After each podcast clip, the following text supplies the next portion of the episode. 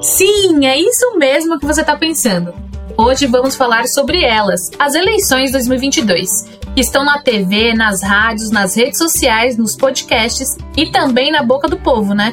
Quem a essa altura do campeonato já não conversou e discutiu sobre política por aí? E não é para menos, as eleições deste ano são decisivas para o futuro do país. Temos na nossa frente a oportunidade de participar ativamente da mudança que precisamos, principalmente na área socioambiental. Quem acompanha o nosso podcast ou se informa sobre o que tem acontecido com o meio ambiente sabe que as coisas não estão nada fáceis. Pois é, a gente tem muito o que avaliar e refletir antes de apertar os botões nas urnas. Afinal, qual projeto queremos para o país? Como garantir um futuro para nós e para os ecossistemas em meio a tantos projetos que lucram com a destruição ambiental e representantes políticos que querem passar a boiada? Nós somos uma organização apartidária e independente, ou seja, o Greenpeace Brasil não apoia nenhuma candidatura ou partido. Como ressaltamos sempre por aqui, o nosso partido é a Floresta. E a nossa situação nessas eleições vem para fortalecer o debate público e mostrar como e por que o meio ambiente deve ser uma prioridade de todos e todas. E é por isso que neste episódio do nosso podcast vamos conversar sobre as propostas e demandas que consideramos essenciais para a reconstrução e o avanço da agenda socioambiental. Já adianto que a gente conta com você para não vacilar nessas eleições e votar em quem realmente está comprometido ou comprometida com o meio ambiente, viu? Eu sou a Lu Sudré. Eu sou Rafael Silva e este é o As Árvores Somos Nozes. E as árvores somos nós. O quê? Árvores somos nós. As árvores somos nós. As árvores somos nós. O podcast do Greenpeace Brasil. Sem um meio ambiente saudável, não há solução para a fome, para a crise socioeconômica e para a grande maioria dos problemas que batem à porta das famílias brasileiras.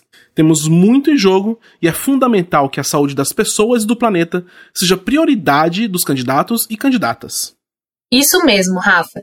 E quem está com a gente para falar sobre as propostas apresentadas pelo Greenpeace Brasil para a Agenda Socioambiental 2023 é a Mariana Mota, coordenadora de políticas públicas da organização. Obrigada por estar aqui com a gente hoje, Mari. Obrigada a vocês pelo convite. Show. Mari, antes da gente detalhar né, as propostas que a gente está trazendo, conta para a galera que está ouvindo o que motivou o Greenpeace Brasil a criar esse documento e qual é o objetivo dele.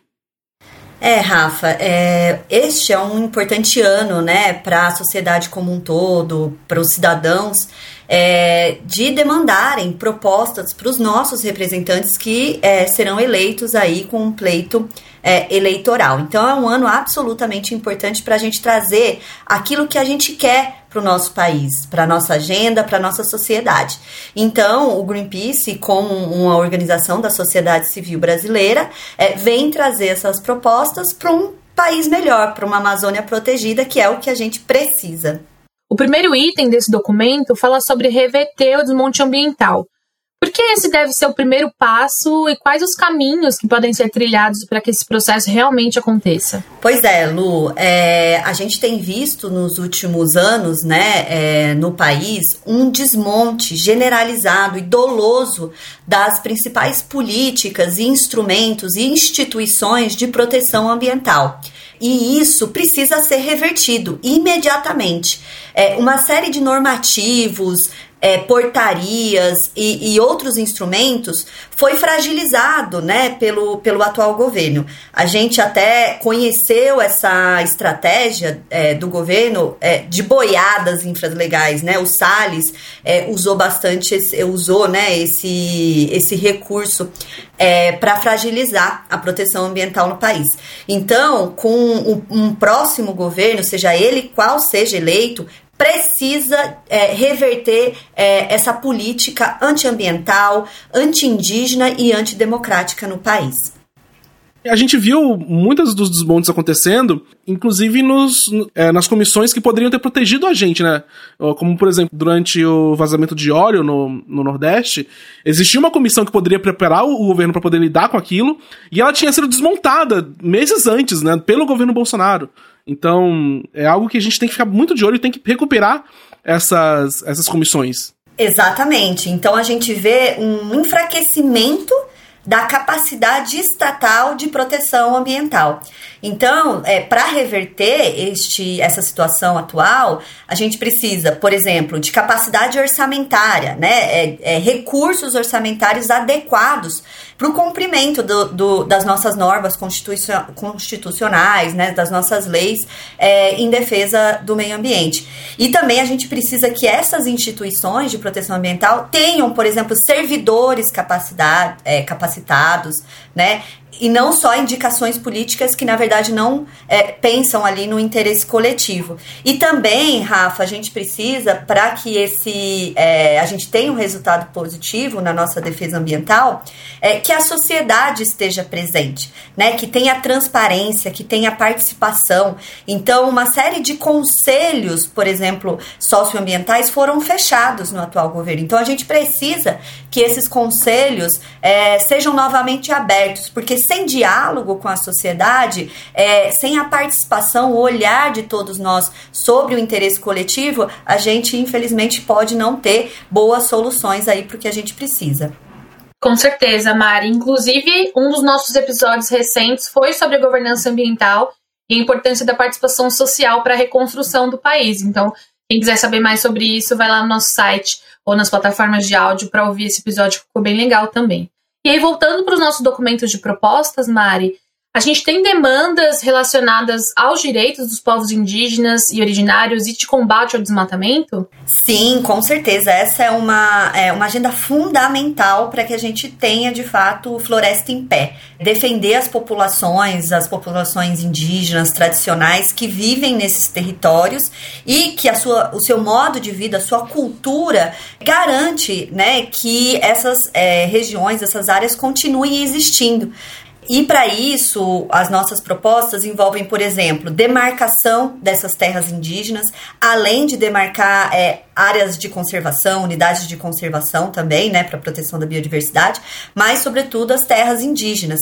Hoje a gente tem no país uma defasagem aí de aproximadamente 62% dos territórios indígenas tem alguma pendência aí na demarcação. Então isso precisa ser resolvido, né? É, além de demarcar esses territórios, que é um direito constitucional é, e originário desses povos, é preciso também que tenha um poder de Estado para protegê-los. Então, hoje a gente vê de forma bastante agressiva, bastante violenta, a invasão desses territórios por é, criminosos, por atividades ilegais, como, por exemplo, o garimpo.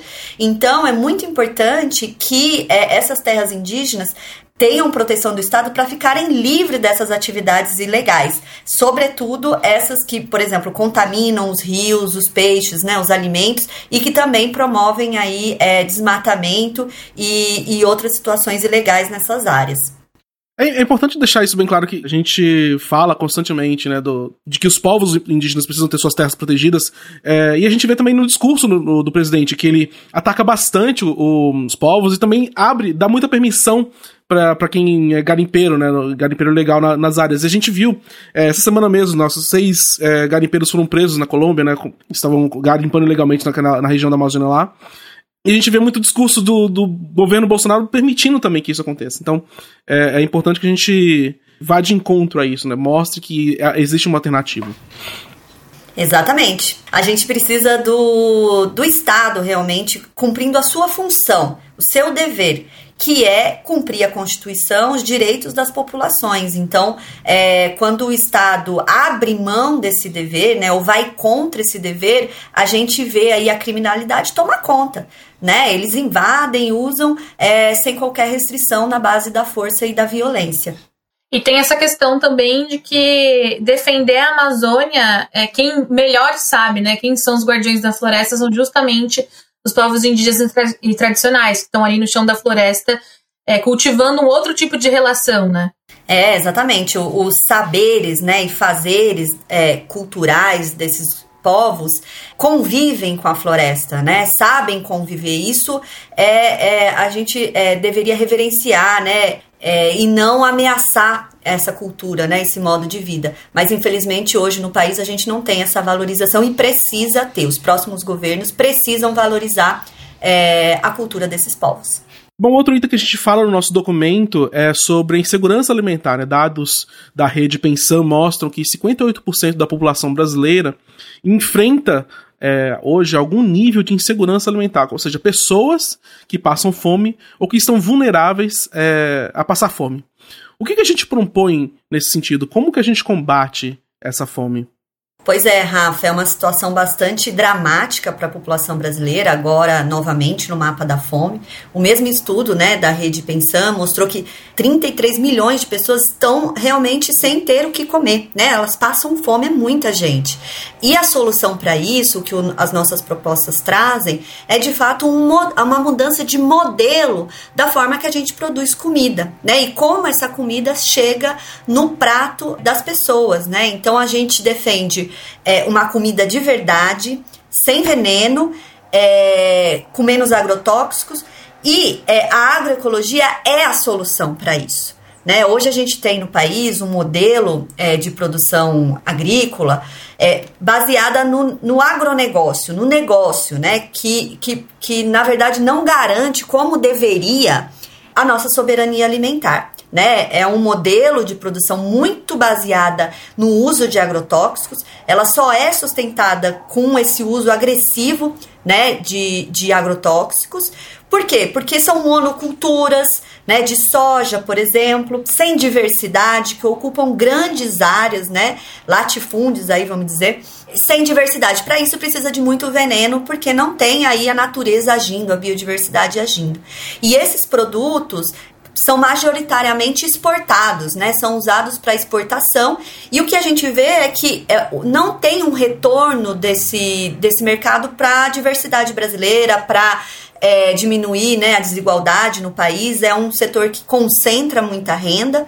E a gente não vê, por exemplo, é, uma garantia alimentar na população brasileira. Quem que garante, né? Quem que tem é, um papel incontestável na nossa soberania alimentar? É a agricultura familiar. E hoje no país a gente vê, na verdade, um enfraquecimento do incentivo, um enfraquecimento das políticas voltadas à agricultura familiar, de base ecológica, né? É, então, o que, que a gente precisa no próximo governo? A gente precisa combater agrotóxicos, né? A gente precisa de um modelo em que cada vez mais use menos agrotóxico. Então a gente tem, por exemplo, defendido nos últimos anos o Programa Nacional de Redução de Agrotóxicos, né? Então ele precisa ser implementado, aprovado. É, a gente precisa ampliar é, políticas para a agricultura familiar, né? Então, incentivando, por exemplo, programas como o Programa Nacional de Alimentação Escolar, né? Ou o Programa de Aquisição de Alimentos, garantir uma desconcentração, né? Fundiária, garantir que ocorra a distribuição dessas terras, né? Reforma agrária, para e, e que esses territórios, essas populações tenham assistência técnica adequada para a produção familiar e também para a agroecologia, que vai ser a grande solução é, para a fome no país e para a proteção ambiental e climática também. E ao contrário do que estão dizendo por aí, né? Agronegócio e meio ambiente não andam juntos, né, Mari? O que, que você tem a dizer sobre isso? É, é porque é um, é, um, é um modelo realmente de produção, né? Principalmente a pecuária, que hoje, por exemplo, a gente tem dados do Map Biomas, dados recentes, que tem mostrado que 97% do desmatamento da Amazônia está ligado aí de alguma maneira com o agronegócio. Acho que é muito importante o que você falou, Mari, sobre a agricultura familiar, que ela é um, modelo né, que alimenta a, a maioria dos brasileiros e ela não recebe tanto subsídios do governo quanto a, o agronegócio, né? A agroindústria. E é por isso que a gente, que a gente vê, tipo, sendo exportação acontecendo, os produtos indo para fora, porque eles recebem, né, subsídios do governo, então eles conseguem vender, o, vender bastante coisa. Ao mesmo tempo, essa riqueza está indo para os bolsos de poucos. A gente vê o Cerrado sendo desmatado, é, o Amazônia sendo desmatada, para produção de commodities, principalmente, que vai alimentar é, gado e que vai sendo exportado. Então, é muito importante a gente lembrar que a agricultura familiar é a que alimenta o brasileiro, não é o agronegócio. Com certeza ele não é pop. Total, se tem uma coisa que o agro não é, é pop. e aí, uma outra questão que a gente queria abordar aqui nesse papo, Mari, em relação às queimadas, né? A gente tem os números recentes falando que, nos mostrando que mais de 18 mil queimadas ilegais aconteceram na Amazônia na primeira semana de setembro de 2022, um aumento de 474% em relação a 2021, segundo informações do Instituto Nacional de Pesquisas, o INPE. É, fortalecer a fiscalização e combater os criminosos no chão da floresta também é essencial para a agenda de 2023 e dos anos seguintes também, né? Com certeza, é, a gente precisa retomar uma capacidade de fiscalização de ilegalidades é, ambientais como a, o desmatamento. Precisamos punir esses criminosos de maneira adequada, né? O que a gente não está vendo acontecer nos últimos anos. E a gente precisa de políticas públicas de proteção desses territórios para é, evitar que sejam invadidos, por exemplo, por grileiros, né? Que colocam fogo nessas regiões aí para ocupar, é, ter posse dessas terras, né? Então a gente precisa de fato que tenha um plano para essas áreas não destinadas. Então, por exemplo, Lu, a gente precisa de é, criação de unidades de conservação, sabe? E a gente precisa também de comando e controle. Então, é, sem isso, a gente vai continuar vendo um, um, um aumento é, do desmatamento, né? Recordes sucessivos. Então, o que, que a gente tem aí, por exemplo, de dados? Comparado a 2018, o ano de 2021, por exemplo, teve um aumento de 75% é, nas taxas de desmatamento. É muita coisa. O número de queimadas, por exemplo, de comparado é, 2018 com 2021, teve um aumento de 218%. Então, é, tá sem controle, né? É uma região que está absolutamente é, fora do controle. Então a gente precisa realmente de políticas eficazes, é, um Estado forte e é, punir quem está fazendo esse tipo de ilegalidade na Amazônia e em outros biomas também. É importante que você falou, Mari, sobre punição, porque uma das formas né, de coibir que isso aconteça são as multas, né? Os autos de infração que os fiscais do IBAMA vão lá, é, percebem que, está acontecendo uma infração e vão lá e multam. Só que essas multas também não estão sendo pagas. Isso é uma coisa muito emblemática desse governo, né? A gente tem um estudo da WWF Brasil, nossos parceiros aí, é, que viram 1.154 autos de infração emitidos na Amazônia entre outubro de 2019 e maio de 2021, e eles viram que 98% desses autos de infração, né, que geraram multas, não foram pagas. É, é, algo muito emblemático desse governo também, que tem. A gente consegue ver onde está a ilegalidade, consegue multar, mas eles não pagam as multas.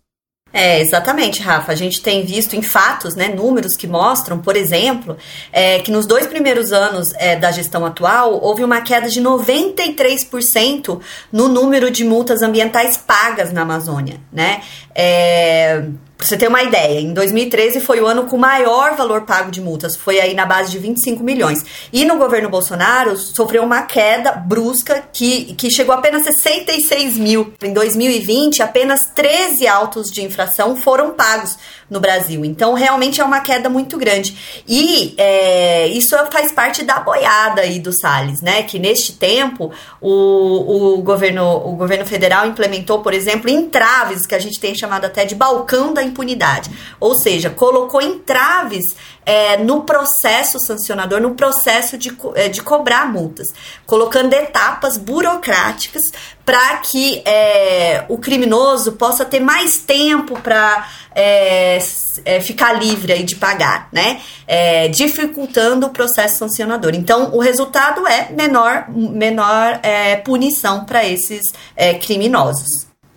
Bom, a partir desse papo, a gente também pode ver é, como o crescimento econômico e a proteção do meio ambiente podem andar juntos, né? Não existe essa dicotomia de que para um existir o outro não deve existir, né? A gente consegue ver os dois andando juntos. É, como que a gente consegue avançar nisso, Mari?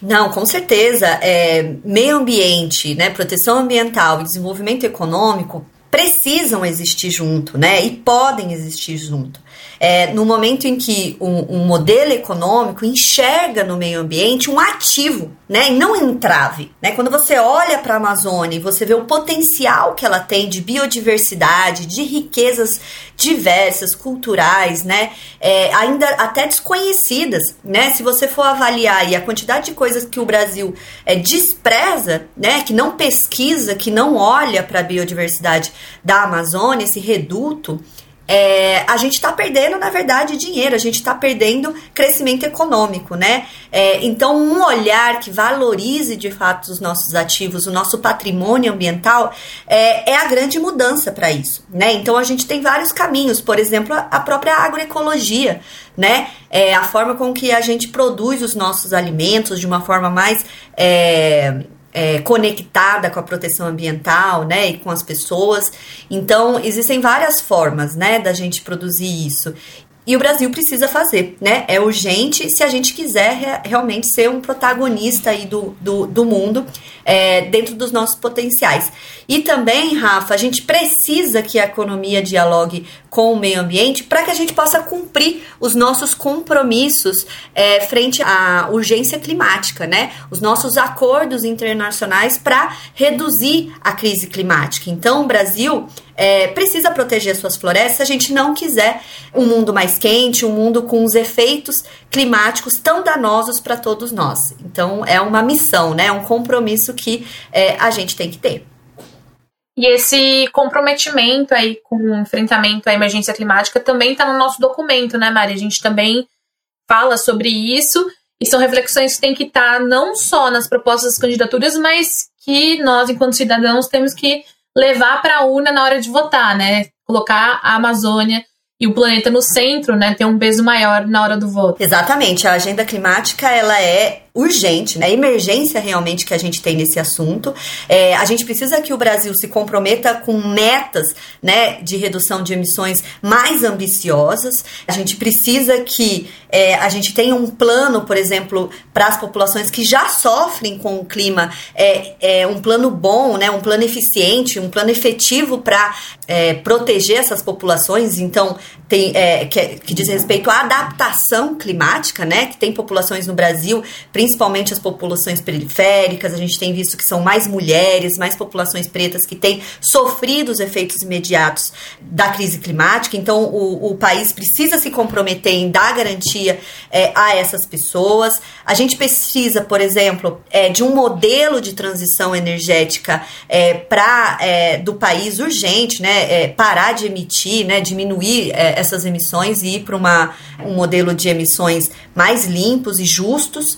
E, e, isso tudo faz parte do compromisso que o Brasil fez, né? Na COP, na, no Acordo de Paris, e que precisa cumprir. O próximo governo, é, de fato, precisa é, fazer isso. Porque no atual governo, Lu, é, a gente teve, por conta desse conjunto de políticas estabelecidas no atual governo, a gente viu um aumento de 9,5% de emissões em 2020 no Brasil, enquanto o mundo diminuiu 7% de emissões é, durante aí a pandemia da Covid-19. Então a gente está indo na direção contrária, a gente precisa mudar esse rumo. Bom, este documento que nós citamos aqui neste episódio vai estar tá lá no site para quem quiser ver mais, mais, detalhar é, e saber um pouco mais sobre o que a gente está detalhando aqui pode né, destrinchar, e se você tiver dúvidas, mande um comentário é, para saber o que, que a gente quis dizer com alguma coisa. É, enfim, tá bem lá, tá bem explícito quais são nossas propostas e a gente espera que o próximo governo realmente veja e, e cumpra é, com algumas delas. Ou todas, né? É só acessar greenpeacebrasil.org.br que vocês vão encontrar também a nossa página especial sobre eleições. E a gente vai finalizando aqui nossa entrevista. Queria aproveitar para falar do Radar Greenpeace que é um boletim semanal que a gente está fazendo, né, audiovisual, no nosso canal do YouTube e nas nossas redes sociais. E quem apresenta também é a Mariana Mota. Mari, fala um pouquinho pra gente do Radar Greenpeace, qual é a nossa proposta e a importância da galera acompanhar esse conteúdo, né, que a gente está publicando periodicamente. Pois é, é um produto que a gente está distribuindo, né, é, e ele é uma série de vídeos curtos em que a gente compartilha é, as nossas análises sobre o contexto eleitoral, sobre as propostas, sobre o debate né, eleitoral de uma forma geral. E informações curtas, confiáveis, é, com dados, né? E ficam disponíveis aí nas nossas redes sociais, acompanhem, né? É, que é uma forma de, de se informar. Então, bora pesquisar, estudar as propostas, né? E votar conscientemente é, no dia 2 de outubro. A gente vai falar sobre isso no segundo bloco. Muito obrigada, Mari, pela entrevista. Foi ótimo te receber aqui. Valeu, Mari. Obrigada a vocês, gente. Tchau, tchau. Aproveitando o tema do nosso episódio, a gente vai falar para vocês de uma outra iniciativa que estamos tocando nessas eleições: o Guia do Voto Sem Vacilo. Rafa, para você, o que é votar sem vacilo? Para mim, votar sem vacilo é votar pensando no meio ambiente, pensando nos povos indígenas, no clima e todos os problemas que a gente tá vendo no Brasil, né? Tipo, a fome também. Então, votar sem vacilo é você não votar em pessoas que vão exacerbar essas situações. Arrasou! E, gente, nesse guia, que pode ser acessado pelo celular ou pelo computador, você encontra dicas e informações sobre o que observar e como avaliar as candidaturas para escolher representantes que realmente tragam propostas e priorizem o nosso bem-estar e dos nossos ecossistemas. Bem isso que o Rafa falou. E só para vocês terem uma ideia, o guia traz orientações e alertas sobre a importância de não cair em fake news e não passar vergonha sendo o tiozão do zap. é, além de também alguns toques de como buscar o histórico dos candidatos e candidatas. É, e a gente pode ter uma memória curta, mas a internet não esquece. Total, Rafa. Bora resgatar aqueles tweets né, de anos atrás e estudar bem as candidaturas. Sim. E para conferir esse conteúdo, é só acessar votosemvacilo.org.br e compartilhar com a galera, principalmente com os jovens que ainda estão indecisos. Como vimos aqui na conversa com a Mariana Mota, a defesa da Amazônia e do meio ambiente é um caminho importante para enfrentarmos as várias crises que a gente vive. Mas sem mais spoilers, hein? Entra no site ou no link da nossa bio no Instagram e confere o guia do voto sem vacilo. Nós temos também o bot sem vacilo para o WhatsApp, que eu trabalhei nele. É uma ferramenta muito legal de interação, onde você pode se informar também sobre os cargos políticos e muito mais, como dicas sobre buscar histórico. É, sobre tem, tem stickers, eu coloquei stickers, eu lembrei deles. É, se você quiser acessar o bot sem vacilo, é só mandar um oi pro número 11 95657 6365 ou clicar no link que vai estar lá no texto deste episódio do nosso podcast. Boa, Rafa. Bora se informar e votar sem vacilar, galera. Até o Porta dos Fundos tá com a gente nessa. Entra lá no nosso YouTube para conferir que tá bom demais. A gente tá muito chique. Sim. Bom, a gente vai chegando então ao fim desse episódio. A apresentação deste episódio, por sinal, foi com a nossa querida Lúcio Dré, que é a produtora aqui do podcast, e substituiu a Camila Doreto, que está em campo no momento. Mas ela volta pro próximo episódio. Inclusive, eu também vou estar no próximo episódio com a Cami, porque o senhor vai estar pleno de férias, né, Rafa? Yes, eu vou estar fora curtindo duas semanas de descanso, de boas, só ouvindo o podcast sem participar. Boas férias para você, Rafa. A gente fica por aqui e nos encontramos no próximo episódio. Até mais. Valeu, galera. Falou!